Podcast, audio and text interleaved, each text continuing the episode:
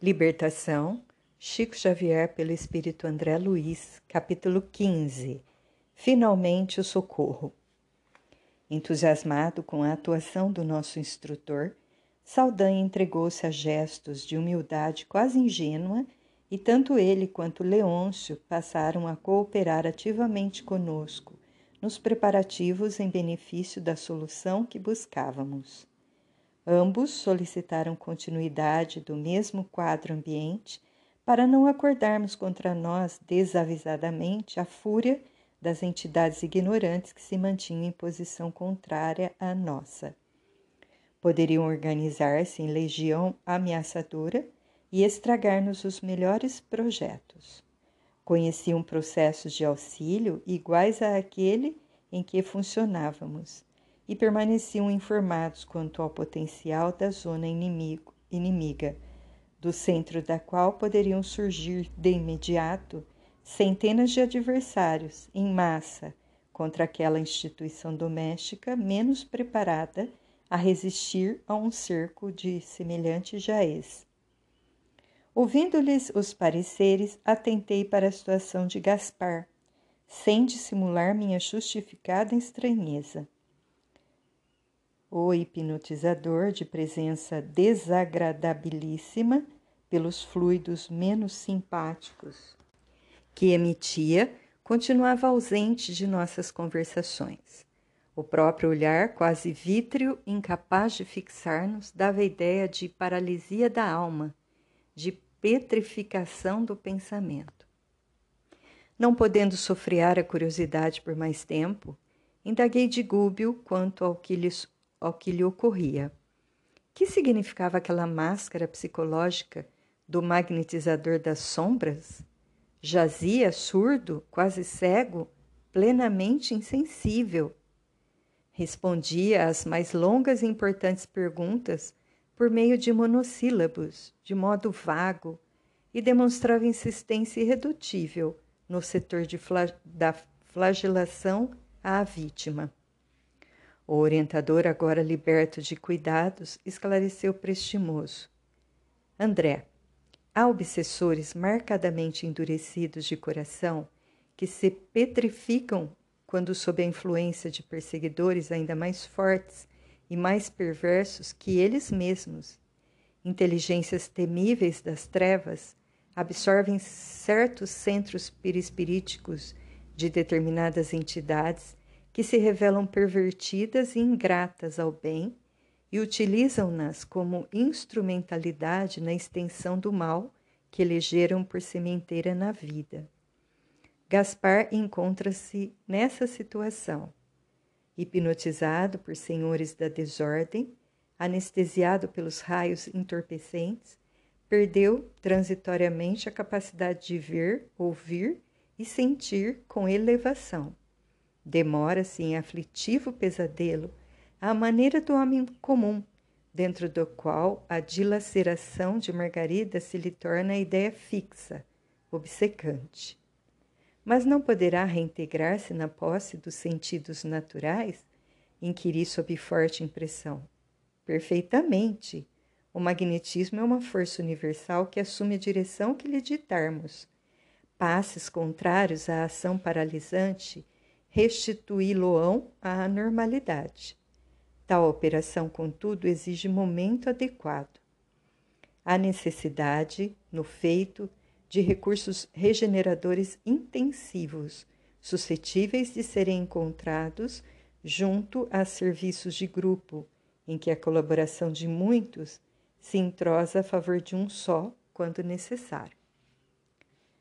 Nesse instante, Saldanha beirou-se de nós e pediu instruções sem rebuços.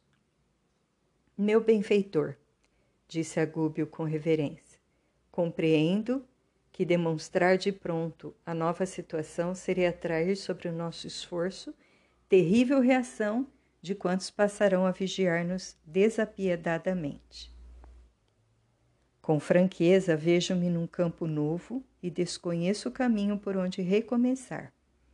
O interpelado anuiu com bondade.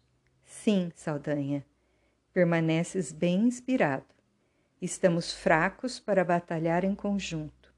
É indispensável que Margarida alcance melhoras positivas antes de tudo. Aguardemos a noite. Espero situar o caso em algum núcleo de amor fraternal. Até lá, convém guardarmos o ambiente doméstico sem alterações, mesmo porque Gaspar é outro doente, exigindo especial atenção. Traz o veículo perispirítico enfermiço e viciado, reclamando cari caridoso concurso. Mal não havia terminado a observação e Gabriel entrou no aposento e abeirou-se da esposa, desalentada e abatida. Gúbio, agora senhor da situação, aproximou-se do rapaz sem alarde e colocou sobre a fronte dele a destra paternal, dominando-lhe no cérebro as zonas diretas da inspiração dando curso naturalmente a forças magnéticas suscetíveis de inclinar o problema de assistência à solução favorável. Reparei que o esposo de Margarida, sob a influência renovadora, passou a contemplar a companheira enternecidamente. Tomou-lhe as mãos com sincera ternura e falou espontâneo: Margarida, dói-me ver-te assim, sob desânimo tão profundo. Pequena pausa pesou sobre ambos. Contudo, ao cabo de alguns momentos, tornou o marido de olhos iluminados por indefinível esperança. Houve. Uma ideia súbita me brotou no pensamento. Desde muitos dias estamos atropelados por remédios violentos e medidas drásticas que não te socorreram com a eficiência precisa. Consentes em que eu peça em nosso favor o concurso de algum amigo interessado em espiritismo cristão? Tocada por aquela onda de abençoado carinho que fluía imperceptivelmente de Gúbio por intermédio de Gabriel, a doente abriu os olhos, cheio de, cheios de interesse novo, como quem encontrara inesperada senda salvadora, e concordou feliz: Estou pronta aceitarei qualquer recurso que consideres por tua vez justo e digno. O esposo, num transporte de esperança, saiu precipitadamente, acompanhado de Gúbio, que nos recomendou a permanência ao lado de Saldanha em preparativos de serviço para a noite próxima. Na intimidade do ex-perseguidor não perdi tempo. Internara-me em atividade absolutamente nova para mim e desejava ampliar conhecimentos e recursos. Considerei que um trabalhador incompleto em minha posição precisa estudar sempre. E, aproximando-me do verdugo transformado em amigo, interroguei: Saldanha, como explicar tamanho temor de nosso lado perante os companheiros retardados?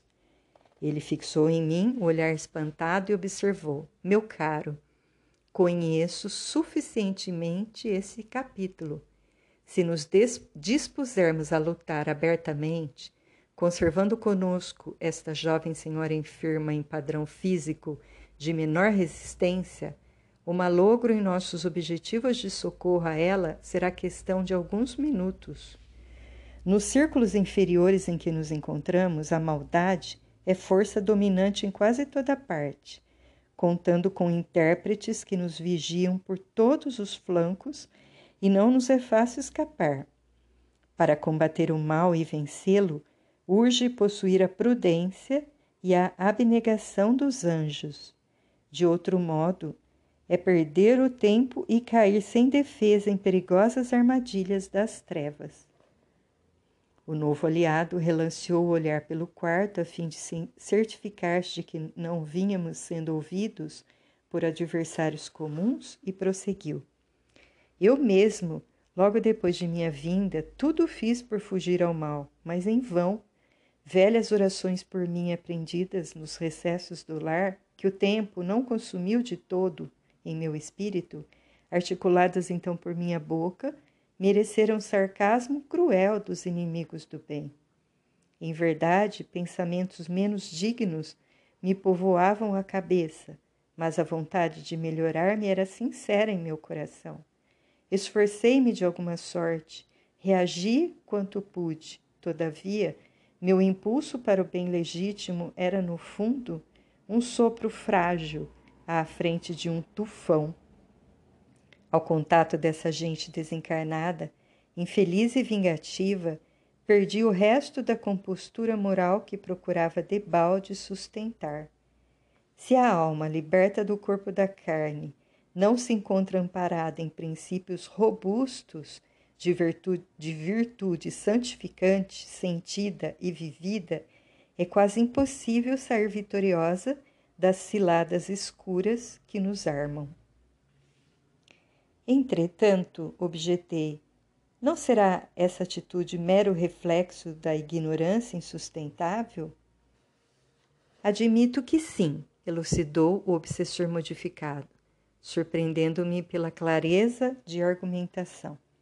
Todavia, não desconheces que a maior dificuldade não nasce da ignorância em si mesma, mas de nossa dureza contrária à capitulação indispensável.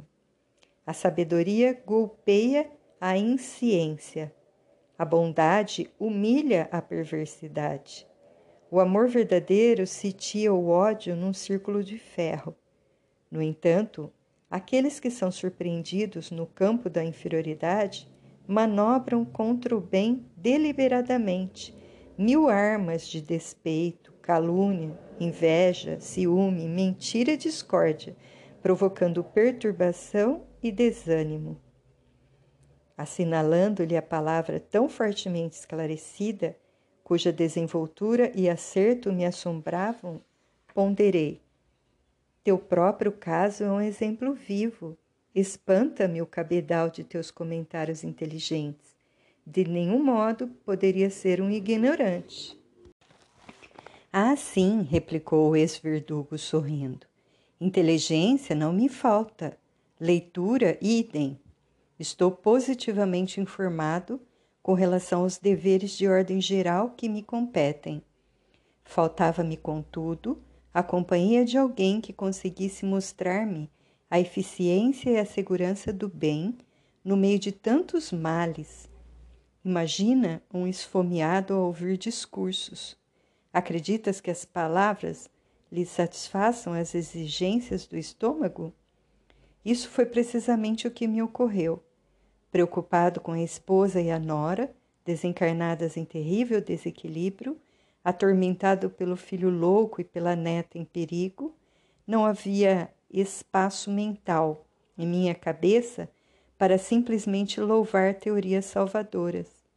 O benfeitor Gúbio, no entanto, demonstrou-me que o bem é mais poderoso que o mal. Isto para mim bastou à saciedade. Nas dúvidas, o esclarecimento benéfico traduz verdadeira caridade. Reparou em derredor com extrema desconfiança no olhar e acentuou. Sei, porém, de experiência própria, quem são os revoltados em cuja equipe trabalhei até ontem. Francamente, ainda não sei com certeza que será de mim mesmo. Perseguir-me-ão sem tréguas. Se puderem, conduzir-me-ão ao vale de miséria e penúria Noto, contudo, que transformação salutar me possui agora o espírito. Convenci-me de que o bem pode vencer o mal e espero que o nosso instrutor não me abandone. Ainda que eu sofra, a ele acompanharei. Não pretendo regressar ao repugnante caminho percorrido. Leôncio, que nos fitava atencioso, registrando-nos a conversação, asseverou por sua vez: Eu também não mais posso servir nas fileiras da vingança. Estou farto. Hipotequei aos dois nossa simpatia e prometi-lhes, em nome do nosso orientador, que lhes não faltaria acolhimento em plano superior. Sorriam satisfeitos. Quando Gúbio retornou ao compartimento da enferma, notificando que o problema fora resolvido, Margarida e o esposo compareceriam na noite próxima a uma reunião familiar, importante setor de socorro mediúnico. A doente encarnada e Gaspar, o hipnotizador traumatizado receberiam recursos eficientes. Com ansiedade aguardamos o anoitecer. De quando em quando, Gúbio colocava a destra sobre a fronte da enferma, como acentuar-lhe a resistência geral. Por volta de vinte horas, um automóvel recebeu o casal, que se fez acompanhado por nós e pelo grande número de ovoides, ainda ligados à cabeça da enferma sob processo de imantação. Saldanha tivera o cuidado de despistar todos os companheiros perturbadores que intentavam seguir-nos. Tranquilizou-os com palavras amigas, afirmando, aliás, com muita razão, que o assunto vinha sendo bem tratado. Alcançando confortadora vivenda, fomos admiravelmente recebidos. O senhor Silva, dono da casa, acolheu Gabriel e a esposa com inequívocas demonstrações de carinho, e Sidônio, o diretor espiritual dos trabalhos que se realizariam, estendeu-nos braços fraternos. Lá dentro, quatro cavalheiros e três senhoras, os componentes habituais do círculo doméstico, ao que fomos informados, passaram a trocar ideias com os visitantes, reanimando-os e instruindo-os até que o relógio indicasse o momento exato para os serviços da noite. A indagação de Gúbio, Sidônio esclareceu muito seguro. Nosso agrupamento produz satisfatoriamente, entretanto, poderia levar a efeito mais amplo colheita de bênçãos se a confiança no bem e o ideal de servir fossem mais dilatados em nossos colaboradores no plano físico. Sabemos que a instrumentalidade é essencial em qualquer serviço. O braço é intérprete do pensamento, o operário é complemento do administrador, o aprendiz é veículo do mestre. Sem companheiros encarnados que nos correspondam aos objetivos na ação santificante, como estabelecer a espiritualidade superior na crosta da terra? Efetivamente, encontramos irmãos dispostos ao concurso fraterno. Embora, forçoso a dizer, a maioria espera, espere a mediunidade espetacular a fim de cooperar conosco.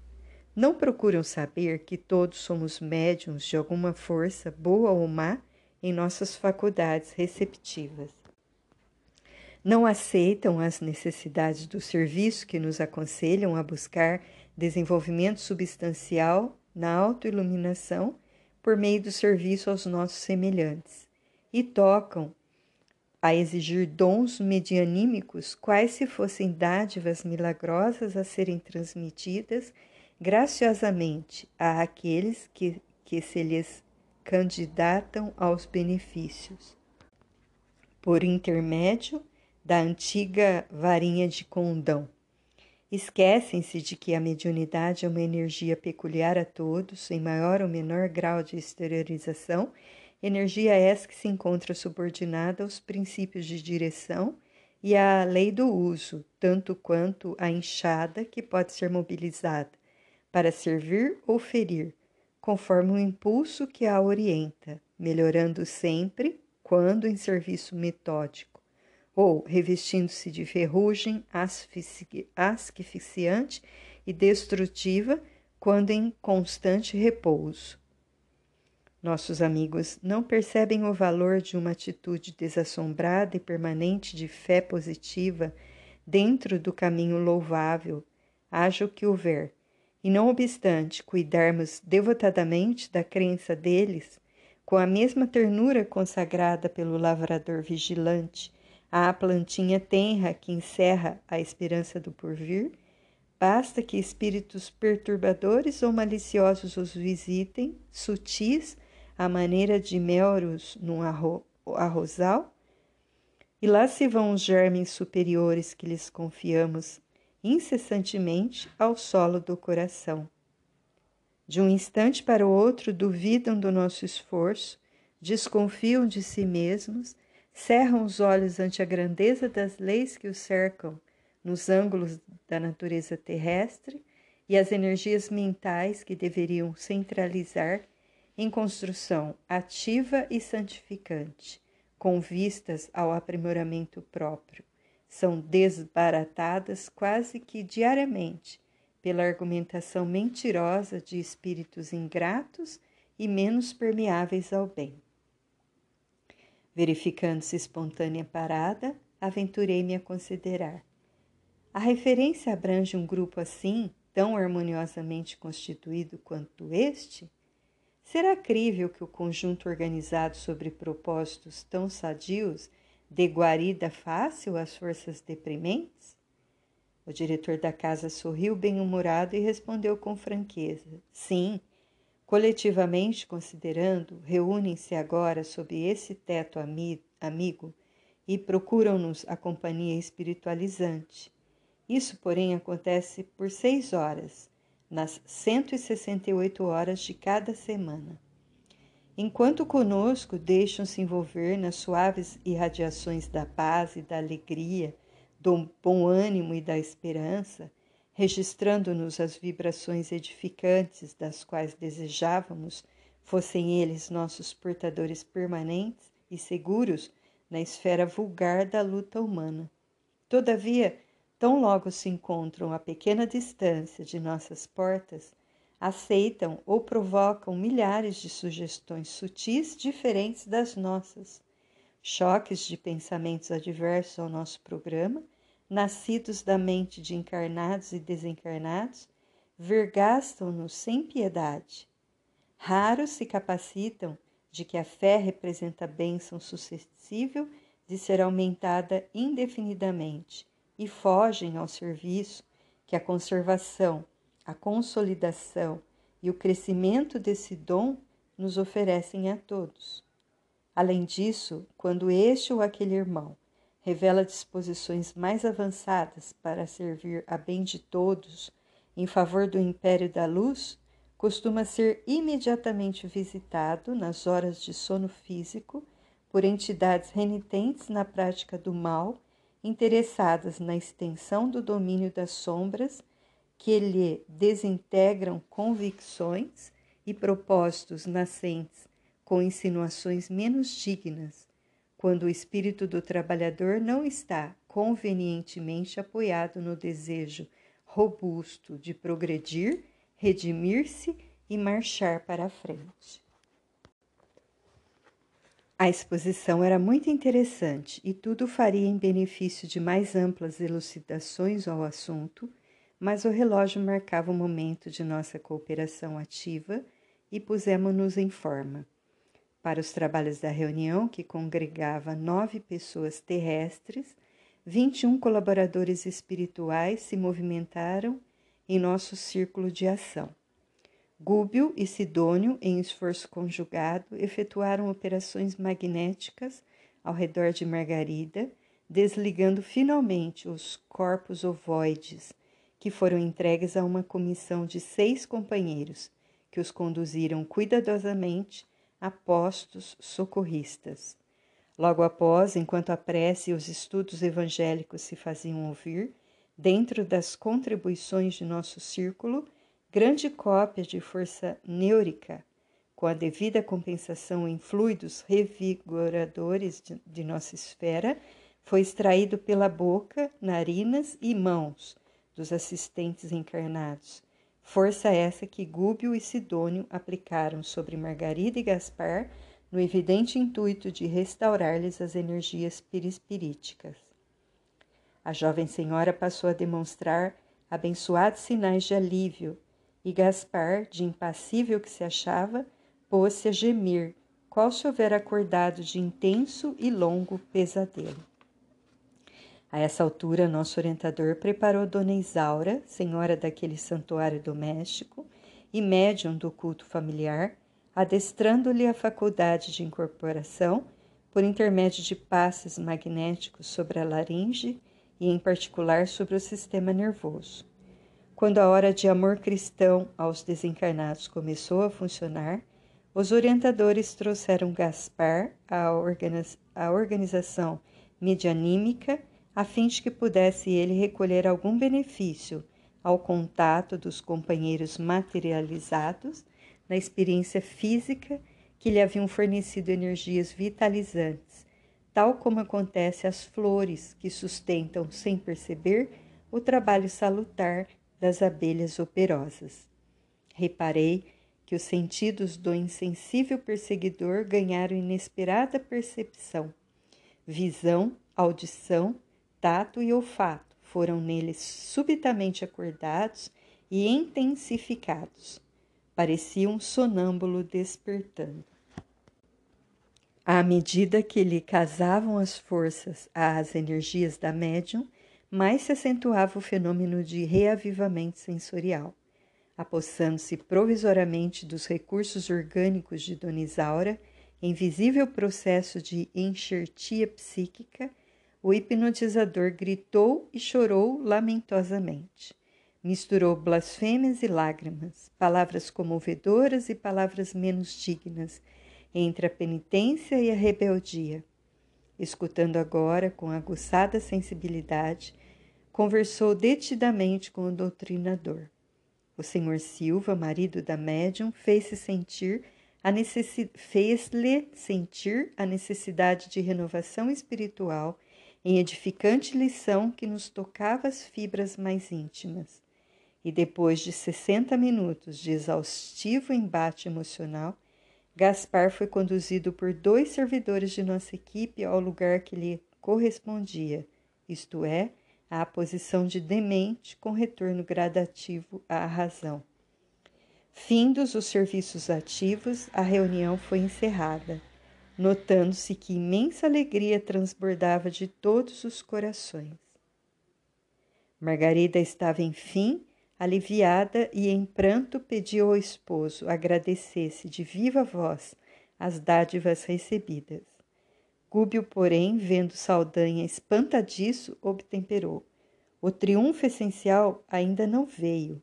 Margarida recebeu amparo imediato, mas precisamos agora socorrer-lhe a casa, até que ela mesma incorpore à própria individualidade, em caráter definitivo, os benefícios aqui recolhidos. Sorriu bondosamente e acrescentou: para que uma planta seja efetivamente preciosa, não basta que esteja bela e perfumada na estufa protetora. É necessário receber o auxílio externo, consolidando a resistência própria, de modo a produzir utilidades no bem comum. E passando a entender-se com Sidônio, aceitou a colaboração por dez dias sucessivos de doze companheiros espirituais incorporados ao agrupamento destinado a reforçar as atividades defensivas na moradia de Gabriel, uma vez que, segundo Saldanha e Leôncio, do dia seguinte em diante teríamos guerra aberta com os assalariados de Gregório, que viriam naturalmente sobre nós, temíveis e insistentes.